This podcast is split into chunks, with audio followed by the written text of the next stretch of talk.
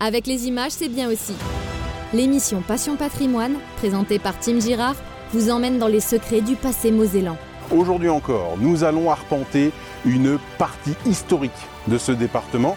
En compagnie d'experts et de passionnés plongés dans l'histoire locale. Et donc ils vont créer des, des canons sous coupole, donc déjà protégés, dans des caponnières latérales pour protéger l'accès à la cour. Découvrez Passion Patrimoine, présenté par Tim Girard sur YouTube. Un programme Moselle TV. Napoléon III et le Second Empire, épisode 3. Autrement l'histoire, Tim Girard.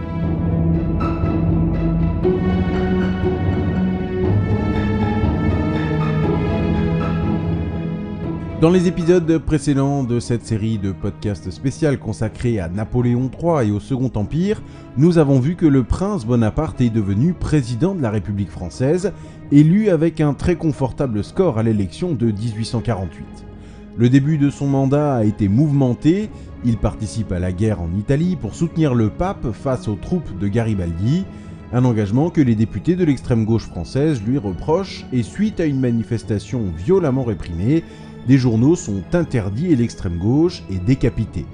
Pour autant, la popularité du président est à son paroxysme et sa tournée dans le pays est couronnée de succès, mais le mandat de 4 ans arrive à son terme et face à l'impossibilité pour le président d'obtenir une révision constitutionnelle, le président et sa garde rapprochée commencent à parler et à se rapprocher d'un homme, le duc de Morny, et l'idée est simple, tout faire pour que Louis-Napoléon reste au pouvoir.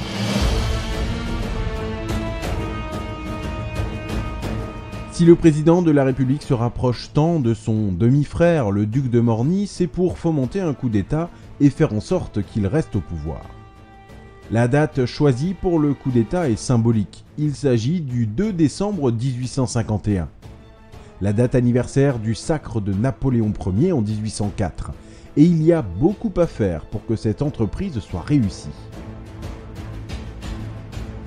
Dans la nuit du 1er au 2 décembre, les troupes du général de Saint-Arnoux foncent sur la capitale.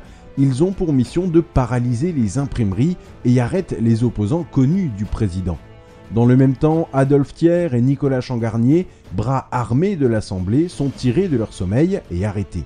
Pendant ce temps, les petites mains du président Bonaparte placardent sur les murs de Paris une proclamation destinée au peuple et à l'armée.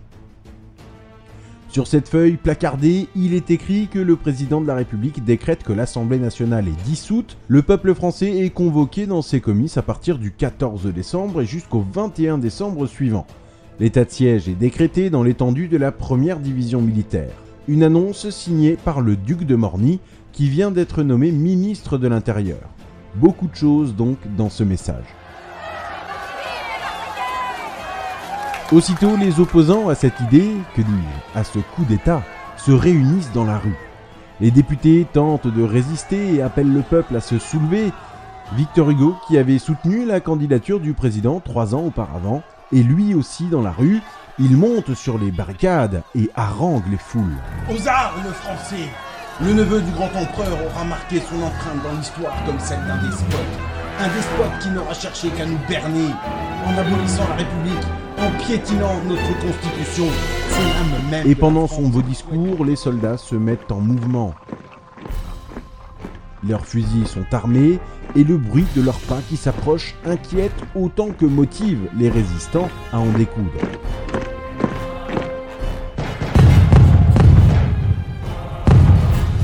Dans la nuit du 4 décembre, les soldats ouvrent le feu sur la foule qui tente de se défendre et de repousser les assauts.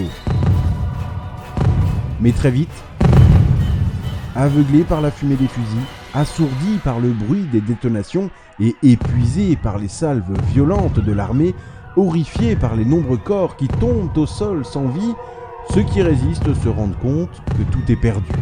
En effet, les barricades dans les rues de Paris sont des bains de sang, plus de 2000 morts gisent dans les rues de la capitale. Un nouveau drame qui entache l'histoire politique de ce 19e siècle. Et malgré les grâces qu'accorde le président Bonaparte, 70 députés sont condamnés à l'exil, dont Victor Hugo, dont la tête est mise à prix. 11 000 insurgés sont envoyés au bagne ou renvoyés en conseil de guerre.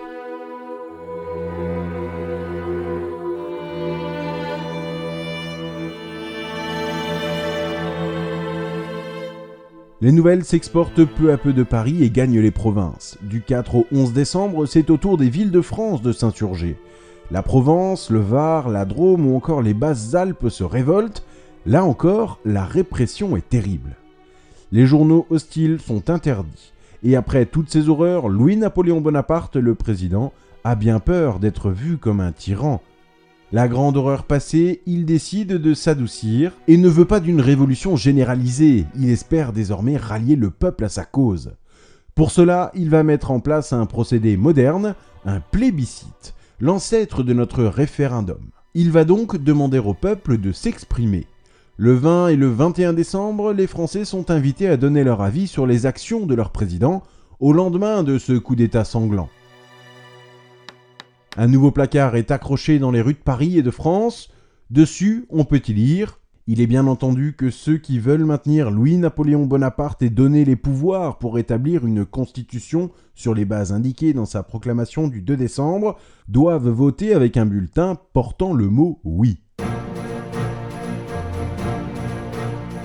Contre toute attente, alors qu'on aurait pu croire que le peuple souhaiterait faire payer aux bourreaux des premiers jours de décembre la violence et le sang, eh bien le résultat de ce plébiscite est sans appel, 7,5 millions de votes donnent raison au président.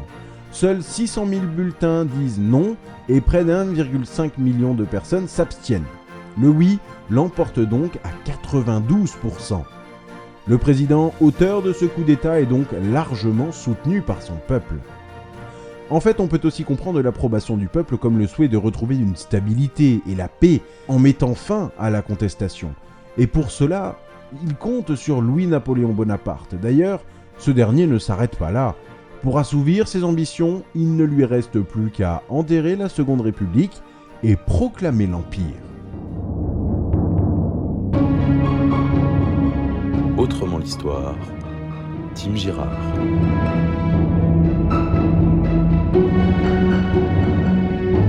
Petite parenthèse mosellane pour ce plébiscite. Quand les résultats tombent, le département de la Moselle le suit avec 80 000 oui contre seulement 14 000 non, mais à Metz, on refuse son soutien avec 4 600 non contre 3 800 oui. À Metz, le non l'emporte et c'est la renaissance d'un parti républicain messin qui voit le jour.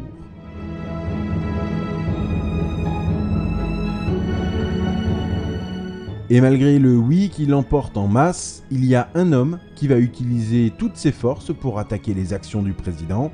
Il s'agit bien sûr de Victor Hugo. Dès lors, il passera la majeure partie de sa vie à écrire, crier et philosopher sa haine contre celui qu'il se plaît à appeler Napoléon le Petit. L'exil de Victor Hugo au lendemain des barricades démarre. Belgique, Jersey, Guernesey Durant 20 ans, l'auteur, qui deviendra bientôt l'homme le plus célèbre du monde, va se construire une vie d'exil. Une vie d'exil dont il jouera d'ailleurs en se mettant en scène sur de nombreuses photographies faites notamment par son fils, comme le grand homme de lettres victime du tyran et petit Bonaparte. Louis-Napoléon Bonaparte de son côté continue de construire le pays qu'il souhaite. Il veut un empire centralisé avec un pouvoir exécutif fort, d'inspiration républicaine, en s'appuyant sur l'approbation du peuple grâce à l'utilisation du plébiscite. Pour autant, doit-il déjà remettre en place l'Empire? Eh bien, il doute. Alors, comme il l'a déjà fait par le passé, il entame une nouvelle tournée des provinces françaises. Et à nouveau, il est acclamé au son des Vive Louis-Napoléon, vive l'empereur Et maintenant qu'il a entendu de quoi lui redonner confiance en ses projets, c'est à son tour de parler. Et lors de son déplacement à Bordeaux, le président s'adresse à ses sujets, je veux dire à ses citoyens. Nous sommes encore en République après tout. De sa voix plutôt aiguë, à laquelle il s'est donné de belles intonations, avec son accent suisse-allemand qui ne le quittera jamais, il clame Certaines personnes disent l'Empire c'est la guerre. Moi je dis l'Empire c'est la paix. C'est la paix car la France le désire. La gloire se lègue bien à titre d'héritage, mais non la guerre, j'en conviens. Cependant, j'ai, comme l'empereur, bien des conquêtes à faire. Je veux, comme lui, conquérir à la conciliation les partis dissidents et ramener dans le courant du grand fleuve populaire les dérivations hostiles qui vont se perdre sans profit pour personne. Nous avons d'immenses territoires incultes à défricher, des routes à ouvrir, des portes à creuser, des rivières à rendre navigables, des canaux à terminer, notre réseau de chemins de fer à compléter. Et vous m'excuserez de ne pas faire l'accent suisse-allemand, je serais bien ridicule. Et l'empereur, pardon, le président de la République, conclut en disant Telles sont les conquêtes que je médite, et vous tous qui m'entourez, qui voulez comme moi le bien de notre patrie, vous êtes mes soldats. Des mots auxquels la foule lui répond par une acclamation des plus tonitruantes. Eh bien, ainsi soit-il, ai-je envie de vous dire. Quoiqu'un peu trivial et onirique, comme le sont souvent les discours de l'époque, le message est clair, Louis-Napoléon veut moderniser la France et la faire entrer par la grande porte dans l'ère moderne, à l'image de l'Angleterre et de Londres, qu'il a pu lui-même découvrir dans ses jeunes années. Le 7 novembre 1852, le Sénat propose de rétablir le régime impérial héréditaire. Approuvé par un nouveau plébiscite le 2 décembre 1852, avec une majorité écrasante de oui, Louis-Napoléon Bonaparte devient officiellement Napoléon III, empereur des Français.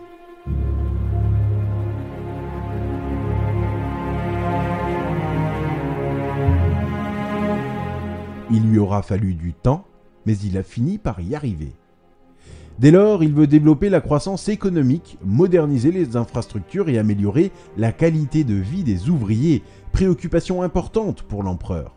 On ne peut lui enlever que Napoléon III veut vivre avec son temps, mais sans oublier quelques avantages de l'ancien régime non plus. Les bals somptueux et les grandes fêtes débordantes de luxe sont organisées, et ça ressemble euh, profondément à ce qu'on pouvait voir à l'époque à la cour de Versailles. Et c'est lors de l'une de ces soirées au Palais des Tuileries que Louis-Napoléon Bonaparte déclare sa flamme à une comtesse espagnole, la jeune Eugénie de Montiro. Au début, Eugénie est méfiante, elle sait que cet empereur a la réputation d'être un coureur de jupons, mais un temps seulement elle résiste, puisque le 30 janvier 1853, leur mariage a lieu. Bon, c'est pas le tout, il y a beaucoup de boulot maintenant pour l'empereur, et ses ambitions personnelles laissent maintenant place à ses désirs pour son empire. Il faut maintenant faire de Paris une capitale moderne, digne de la France impériale. Ce qu'il faut bien comprendre, c'est que Paris, à l'époque, est encore loin d'être la ville lumière que nous connaissons aujourd'hui. De nombreuses rues sont insalubres, avec de petites ruelles coupe-gorge, il y a encore dans la tête des Parisiens le souvenir des terribles ravages de l'épidémie de choléra dans les années 1830, qui fit plus de 18 000 morts entre les murs de la capitale. La promiscuité des Parisiens et les quartiers sales n'ont pas aidé. Bref, Paris a besoin, selon l'empereur, d'un coup de jeune et d'air. C'est pour cela qu'il veut aérer les rues de la capitale. Pour mener à bien les travaux, Napoléon III charge le baron Georges Eugène Haussmann de redessiner la capitale et les grands moyens vont être déployés. Le baron Haussmann imagine de grands axes de communication reliant les grandes gares. Il découpe la ville en 20 arrondissements. Il veut, tout comme l'empereur, une ville moderne et universelle. De cette époque, Paris en sortira totalement transformé. Opéra Garnier, Grande Avenue, rue de Rivoli, mais aussi les premiers logements sociaux, des cités ouvrières, des squares pour les enfants et les familles des ouvriers, les buttes Chaumont, le bois de Boulogne et de Vincennes. Finalement, l'un des seuls quartiers qui évite tout changement et les grands travaux, c'est le quartier du Marais, qui a tant de charme aujourd'hui. Mais ce charme du Marais n'enlève rien au charme des rues construites sous le Second Empire. Le style haussmannien est aujourd'hui la marque de fabrique de Paris, et dans le monde entier, on reconnaît ces bâtiments harmonieux qui répondent à un cahier des charges très strict. Pendant tout le long du Second Empire, Paris sera un immense chantier. De nombreux Parisiens seront victimes d'expropriations parfois forcées, souvent même, et vécues bien sûr comme une injustice. C'est aussi le prix à payer pour faire de Paris une nouvelle ville. Ces travaux se finiront d'ailleurs pour la plupart bien après la fin de l'Empire, et Napoléon III ne verra jamais la concrétisation de tout ce qu'il avait prévu de faire avec le baron Haussmann, et par exemple, l'Opéra Garnier ne sera inauguré que bien après la chute de l'Empire. Paris va totalement se transformer sous le Second Empire, Paris va devenir la ville lumière que nous connaissons aujourd'hui.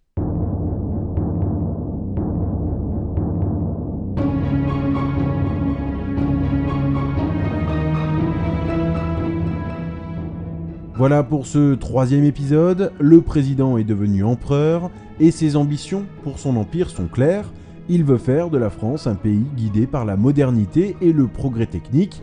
Après tant de révolutions sanglantes, une nouvelle révolution se met en place dans tout le pays. Cette fois-ci, il s'agit d'une révolution sociale et industrielle. La suite dans le prochain et dernier épisode de cette série spéciale consacrée à Napoléon III et au Second Empire. Et encore une fois, vous allez voir que vous n'êtes pas au bout de vos surprises. N'hésitez pas à parler de ce podcast autour de vous, à le liker et à commenter, ce qui est extrêmement important pour le référencement de ce podcast. Autrement l'histoire, Tim Girard.